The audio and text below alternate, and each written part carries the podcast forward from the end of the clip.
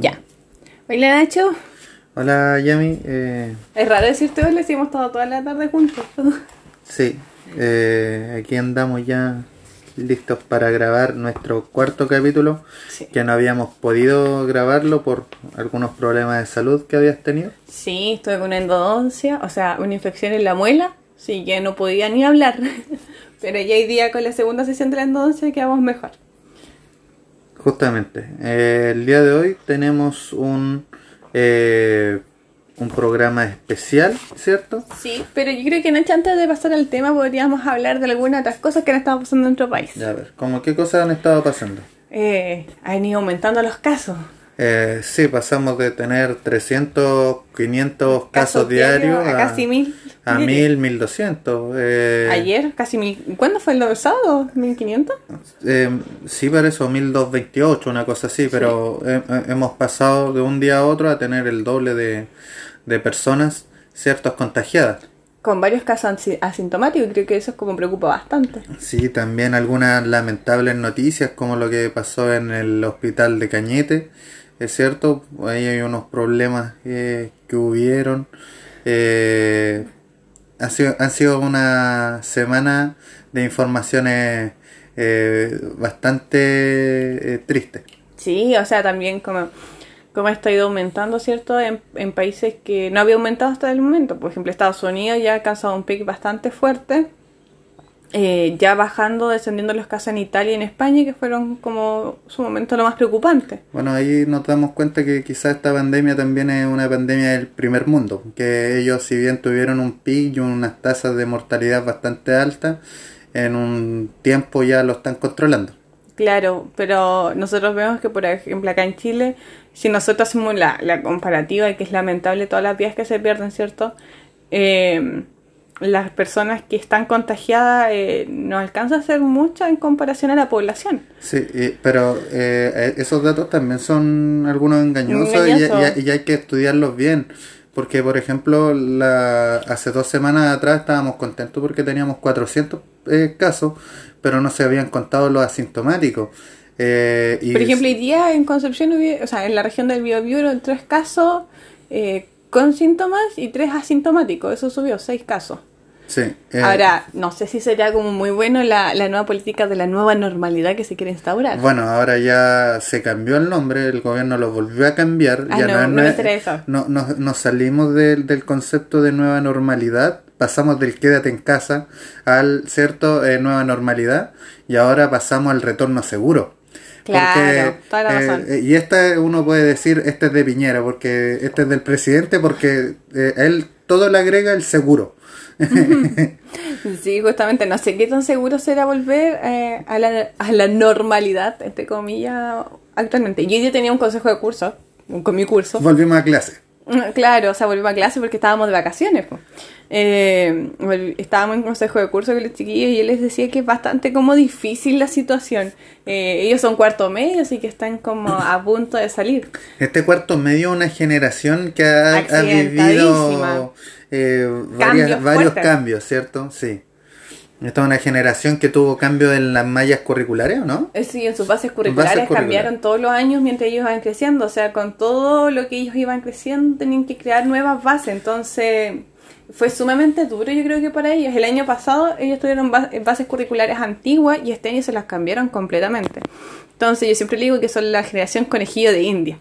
Y hoy O día sea, la podemos ver porque ellos tienen que dar la primera prueba de transición a la educación superior, que es nuestra nueva prueba, ¿cierto?, que se instaura. Y, y, y lo interesante de eso es que está la incertidumbre si es la misma prueba con otro nombre o, O o no. si es algo nuevo. eh. Es que eso es lo difícil porque también el DEMRE, así como si el DEMRE no escucha, no ha liberado ni siquiera una, una prueba prototipo.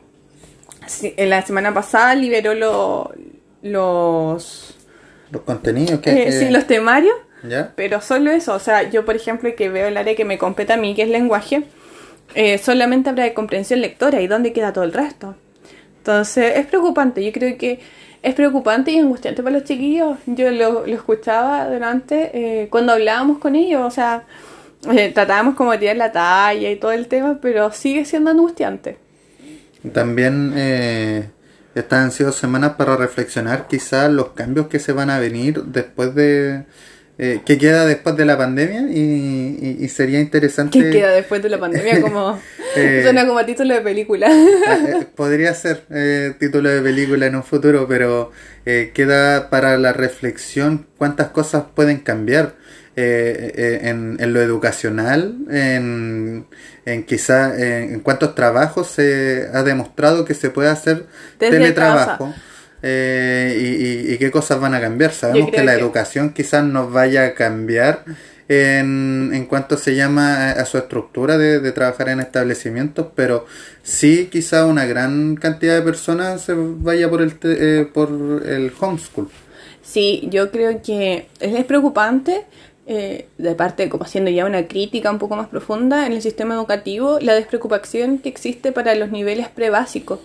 Sí. ¿ya? Eh, creo que ahí queda mucha tarea por hacer, porque yo tengo una sobrina que está en prekinder y ella tiene clases online, pero la atención no es la misma. Eh, sobre todo La cuando tenemos, cuando tenemos eh, niños que son sobreestimulados a muy temprana edad y que su atención fácilmente se va. Entonces, eh, y es una realidad en la que nos tenemos que enfrentar, y, pero sigue quedándome la preocupación de, de, de la educación todavía hay. Porque siento que ha sido un área que ha ido- sido relegada por mucho tiempo. O sea, se han creado cosas nuevas, por ejemplo, no sé si tú sabes, pero existe hace muy poco tiempo las bases curriculares de educación parvularia. Eh, existe el marco para la buena enseñanza, la Sí. educación parvularia. Cosas que antes no existían, pero que si nosotros nos vamos a la práctica es solo papel. Entonces nos queda mucho por hacer y yo creo que es preocupante desde una visión cristiana, es preocupante la, la educación parvularia hoy en día. Sí, quizá, eh, bueno, hay que igual ir comprendiendo a medida de cómo han ido avanzando en, en, en la creencia en estas nuevas generaciones, en, en- principalmente en la niñez. Ya nosotros antes teníamos que la educación parvularia eh, no estaba considerada como eh, Obligatoria. eh, obligatoria y ahora El prekinder y el kinder son obligatorios. Son obligatorios. No y- así los niveles más, ba- más base todavía que son el medio Eh, menor, no, el medio, mayor. Pero vamos avanzando, ¿cierto? En, en cierta en cierta nivelación con los eh, niños, con el trabajo. Claro. No, por ejemplo, la, la- mi sobrina ya estuvo desde Medio- medio menor en adelante en el jardín y todavía la EMI es como sumamente, eh, nosotros le decimos la déficit atencional porque eh, uno le está hablando algo, le está preguntando algo y está en otro mundo. Entonces eh, nos encontramos frente a eso y son realidades que tenemos que ir asumiendo y es una tarea que nos queda pendiente. No solamente yo creo que a nivel de gubernamental, sino que también a nivel social, o sea, tenemos esa responsabilidad. Creemos muchas veces que los niños van al colegio en pre-kinder y kinder solo a jugar. Y, y la verdad es que sí, pero ellos lo que Aprenden pasa, jugando. aprenden mediante el juego. Eh, cosa interesante que tenemos que ir eh, reflexionando. Yo conversaba con algunos apoderados que me hablaban sobre los derechos del niño. Eh, y cómo eso le- quizás le había ido afectando en, en su, en los estilos de crianza. Y, y ya no se cría como se criaba antes. Y eso han sido por diferentes cambios y cambios en el lenguaje y en la sociedad, en donde se ha ido atribuyendo mayor cantidad de derechos o- a los niños, o sea, visibilizado los derechos que han tenido que tienen los niños. Sí, justamente, yo creo que eh, también han sido cambios de pensamiento, cambios de roles. Hemos visto cómo la incursión, por ejemplo, de la mujer y el hombre en el trabajo ha sido cada vez más, eh, conlleva más tiempo el trabajar, eh, quita mucho más tiempo. Yo creo que es como sumamente profético que, que los días serán acortados. Yo siento que los días se hacen absolutamente nada. Hay tantas actividades cuenta. que hacer y no se logra Sí, quizás nosotros vemos como un acortamiento de los días 100 horas, de, oh, los días tienen hora, pero uno siente en todas las cosas que tiene que hacer que hay menos tiempo. Justamente, o quizá hay muchos estímulos, muchas cosas que nos rodean que eh, perdemos la vista de, de lo esencial, quizás. Como decía el principito, lo esencial eh, Es invisible a los es ojos. invisible a los ojos. Eh, el K es invisible a los ojos, todo es invisible a los ojos. Por el estallido social vimos varias y que Sí. salían, ¿cierto?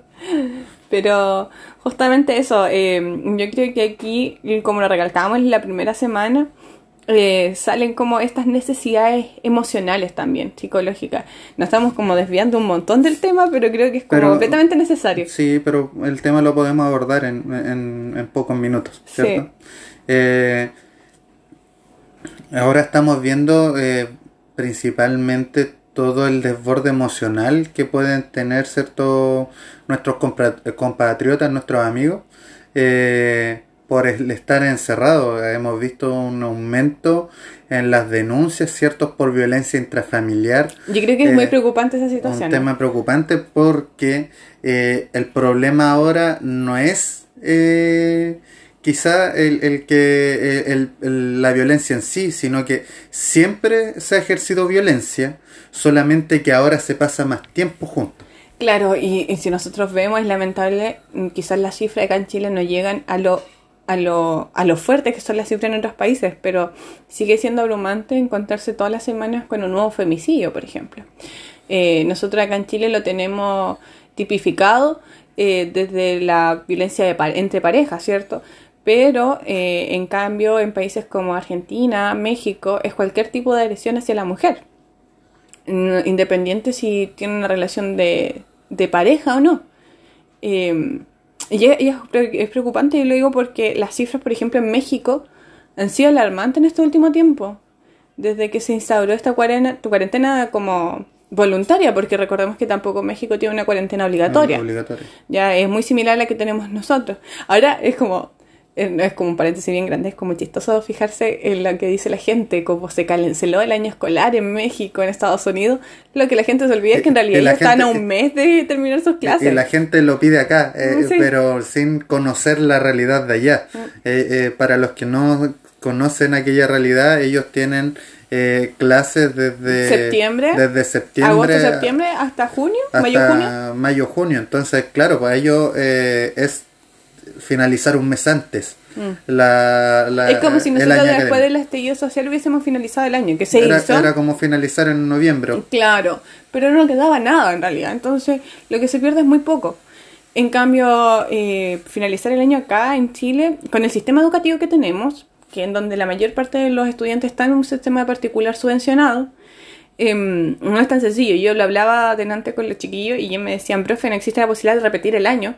Yo digo, claro que existe la posibilidad, pero es, pagar un año más. No, y también considerar eh, el, problema quizás que surgiría con el nuevo sistema de admisión eh, para los colegios eh, particulares subvencionados, porque hay que considerar que ya repiten 15 niños, eh, pero tienes que darle eso, asegurarle esos 15 cupos eh, para que lo repitan y si del otro pasan todo el curso completo. O sea, claro, tendría que ser como cancelar un año y partir todos desde cero el otro año, una cosa así. Tendría que ser algo em, general. Así como generalizado. Es, es, bastante complejo. Yo creo que aquí nosotros como es que pecamos eh, de, de mantenernos como estables. Eh, no ver venir estas situaciones. Y yo creo que eso también nos da una visión de cómo está nuestra vida espiritual, eh, llevándolo como un plano más, más, religioso. Por ejemplo, en el caso de las parábolas de las diez vírgenes, ¿cierto? Estas vírgenes prudentes y estas imprudentes. Y, y, nosotros nos damos cuenta que el mundo cristiano eh, muchas veces cae en la imprudencia. Y justamente eh, eh, lo importante quizás resaltar en esa parábola es que las diez vírgenes es, durmieron, las diez. solamente que algunas habían guardado aceite. y otras no. Entonces, yo pienso y digo, delante cuando se los decía a los chiquillos, estamos igual como el gobierno cuando fue el estallido social, no lo vimos venir. No lo vimos venir a pesar de que todas las señales nos decían que venía. Entonces yo creo que es como fuerte. Nos, asombrábamos con las imágenes de China, yo me acuerdo en el verano, eh, cuando tomaban detenida a la gente que andaba con fiebre y transitaba y todo el tema.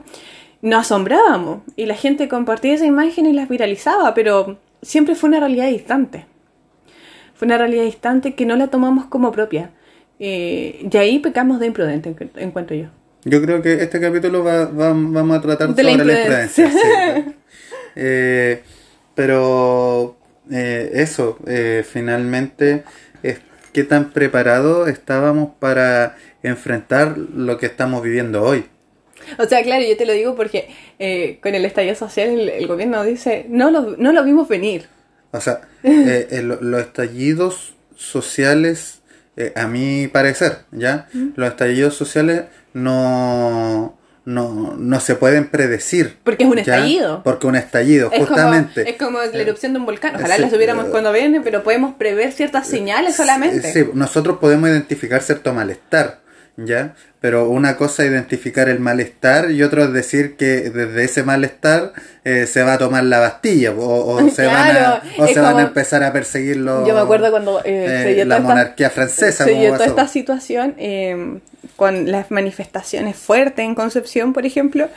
Eh, yo me recordaba de mi año estudiantiles. Para los que no saben, nosotros fuimos como parte de varios movimientos estudiantiles, pero dentro de nuestra universidad liderábamos a nivel universitario, ¿cierto? Sí. Y más que a nivel universitario, más a nivel de carrera. Eh, Éramos más, más micro. de- sí, de, de carrera, pero no universitario. Sí, bueno, es que la universidad tampoco era muy grande. No, era muy grande. Pero, Pero sí, estudiamos en la bestia, así que. no. Em, nosotros cuando íbamos a, las marchas, por ejemplo, que en realidad teníamos que ir por un compromiso, porque si la carrera decía que íbamos, teníamos que ir, porque estábamos representando la carrera. Eh, la gente decía, siempre era el canto, si no hay solución, quemaremos Concepción. Y, Y- me daba y- mucha risa los Porque- memes. No, y, y yo pensaba que eh, nunca lo habíamos quemado y, esta vez sí, pues ahora que no estábamos, eh, finalmente se eh, quemaron varios lugares de Concepción. Sí, fue muy triste la situación, pero lo que más me daba risa es que la gente salía en los memes tantos años gritando si no hay solución quemaremos Concepción y no los vimos venir. Decían así como... la verdad es que el malestar se veía y se tanteaba hace tiempo, lo que uno no espera es que pasa a un nivel mayor, ¿cierto? Sí. Ahora, ¿qué, qué posición debiésemos nosotros tomar como cristianos? No frente a las manifestaciones, sino a, a situaciones que puedan pasar. Porque frente a la, a la eh, la Biblia nos dice que nosotros defendamos al indefenso. Claro. ¿ya? Y que, que denunciemos la desigualdad. Y que también tenemos lo que si está en nuestras manos poder solventar o ayudar al indefenso, tenemos que hacerlo. Justamente, la- el- nuestra iglesia hace unos días atrás hizo con, con ADRA, ¿cierto? ¿Y con ASA? Con ASA, eh, ¿cierto? Eh, hicieron un, un lindo proyecto en donde se reunieron alrededor de 14.000 440. 14.440 canastas familiares. Eh, y, es importante, eh, o sea, es que... estas ayudas son O importantes. sea, claro, porque en realidad la iglesia se había propuesto la mitad de esas canastas. Yo creo que ahí es como lo interesante. En la mitad de nuestras canastas. Nosotros lo vemos en nuestra iglesia local. Nosotros no, como iglesia nos habíamos propuesto ¿cuántas? Cinco. Cinco canastas. Cinco. ¿Y cuántas se reunieron? Treinta. Treinta. Entonces también es importante eh, eh, que más allá de denunciar el eh, las desigualdades, que hay que hacerlo. Estamos claros, hay que hacerlo. Y una cosa... Pero también tengo que actuar desde mi vida personal. Justamente, o sea, si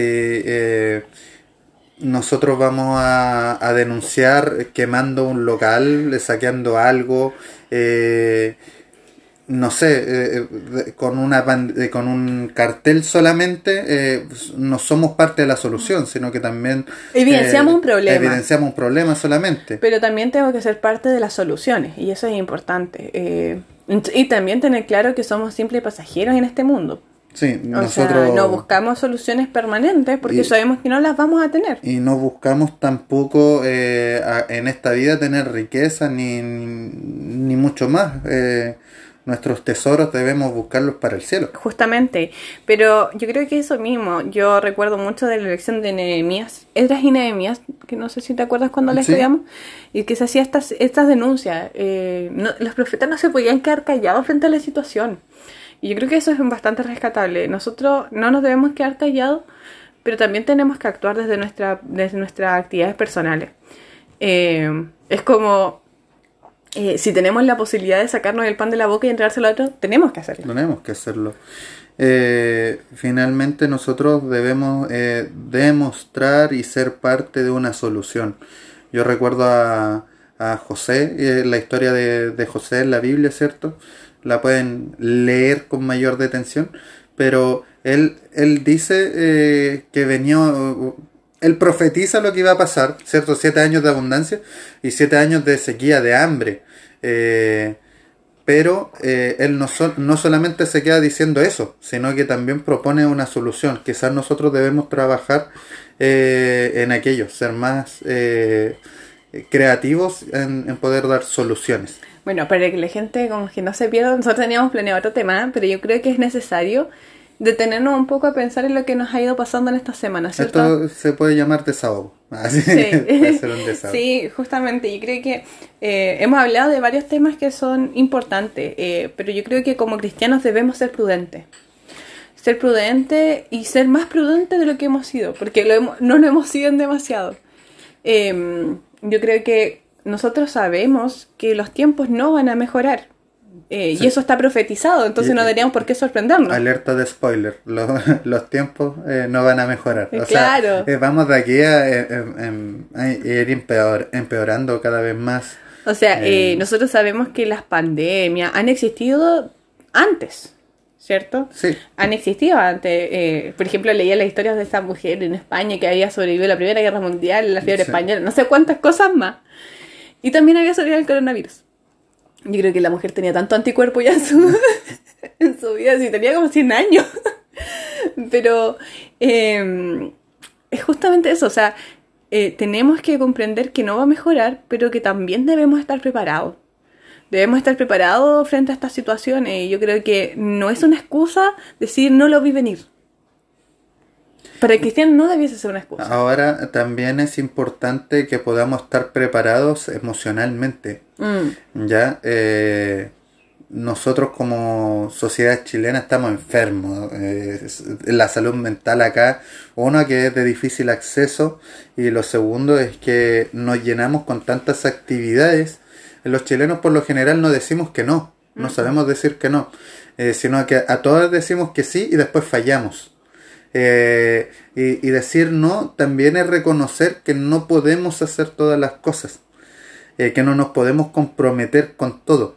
Y, y- ahora nos podemos dar cuenta que existen bastantes falencias emocionales en, en- en, eh, porque al estar encerrados en cuarentena, los niveles de violencia, de agresividad, no sabemos divertirnos, no sabemos cómo recrearnos.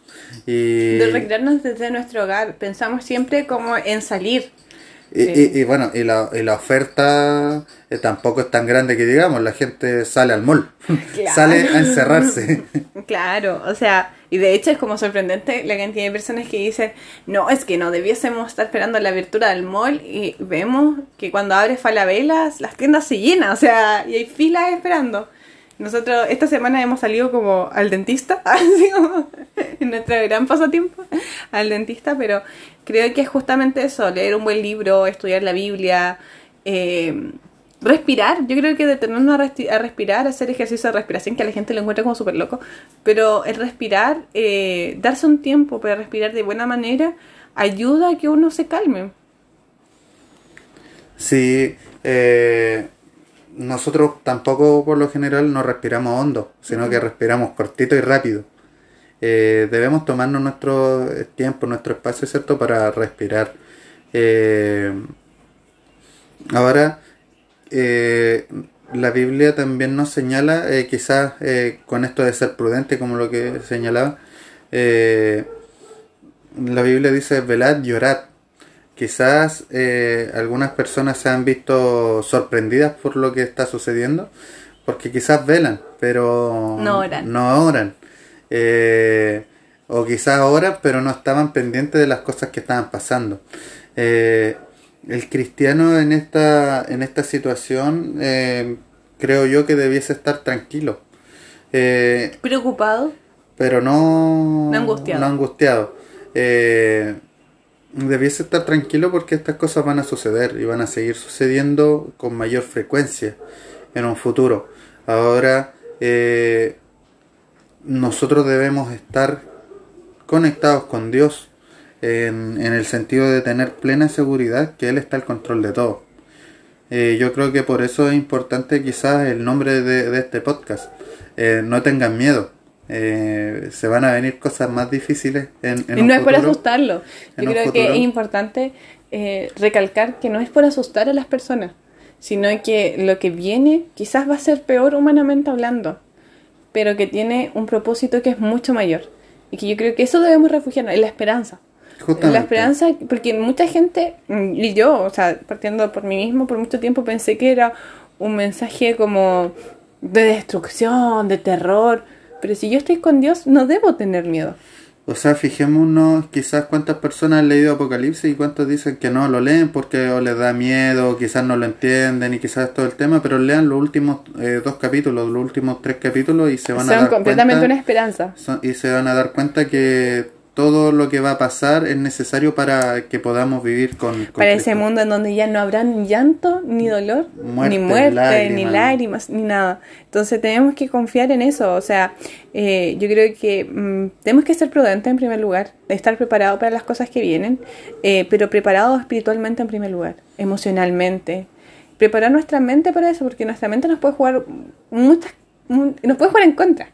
Entonces tenemos que ser cuidadosos, tenemos que cuidar lo que, lo que consumimos, lo que escuchamos. O sea, si vemos eh, todo el día las noticias y, las noticias son eh, el 90%, el 99% son malas noticias. Entonces, si nos vamos a, a- a preocupar por estar escuchando las noticias todos los días y a cada rato y todo el día, eh, por lo general vamos a tener un estado de ánimo eh, más Alerta, mm, eh, preocupados, más preocupado. angustiados.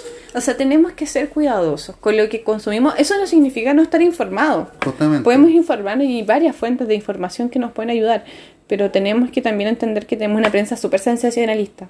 Entonces, porque igual es parte del tiempo del fin, o sea, manipular la información, el acceder a ella, es algo que se va a dar. Entonces, tenemos que ser cuidadosos con lo que nos nutrimos. No, no solamente en alimentos físicos, sino que también aquellas cosas, aquellos estímulos que están rodeándonos y que también pueden jugar- jugarnos en contra. Eh, tenemos que ser cuidadosos, tenemos que ser prudentes. Tenemos que ser prudentes, ¿cierto? Eh, administrar bien nuestro tiempo eh, para cumplir con las diferentes actividades, con las diferentes tareas y preparar, ¿cierto? Un tiempo especial para eh, estar con Dios. Yo no sé cuántos de los que nos escuchan serán cristianos, pero prueben con Dios. No tengan miedo de entregar su vida a Jesús, eh, que Él no falle. Exacto. Yo creo que eso es lo que debemos quedarnos para cerrar ya. ¿Te parece? ¿Sí? Eh, prueben con Dios y no tengas miedo No tengan miedo. Y prudente. Que tengan una bella semana.